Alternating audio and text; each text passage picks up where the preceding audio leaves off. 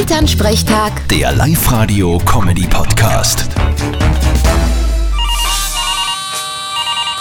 Hallo Mama. Grüß dich, Martin. Du weißt eh, wir haben gestern jeder unsere Unterhosen in den Feld vergraben. Interessant. Wieso das? Hoffts, dass ein Unterhosenbaum wächst oder was? Nein, das ist aus wissenschaftlichen Gründen. Ich hab gelesen, dass das in der Schweiz auch gemacht haben. Da senkst dann, was für eine Qualität der Acker hat. Anhand der Unterhosen.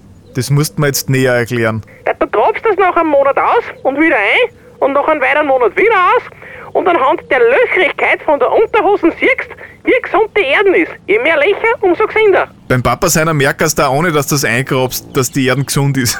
Bei dir luckerten Untergarten. Ja, das stimmt.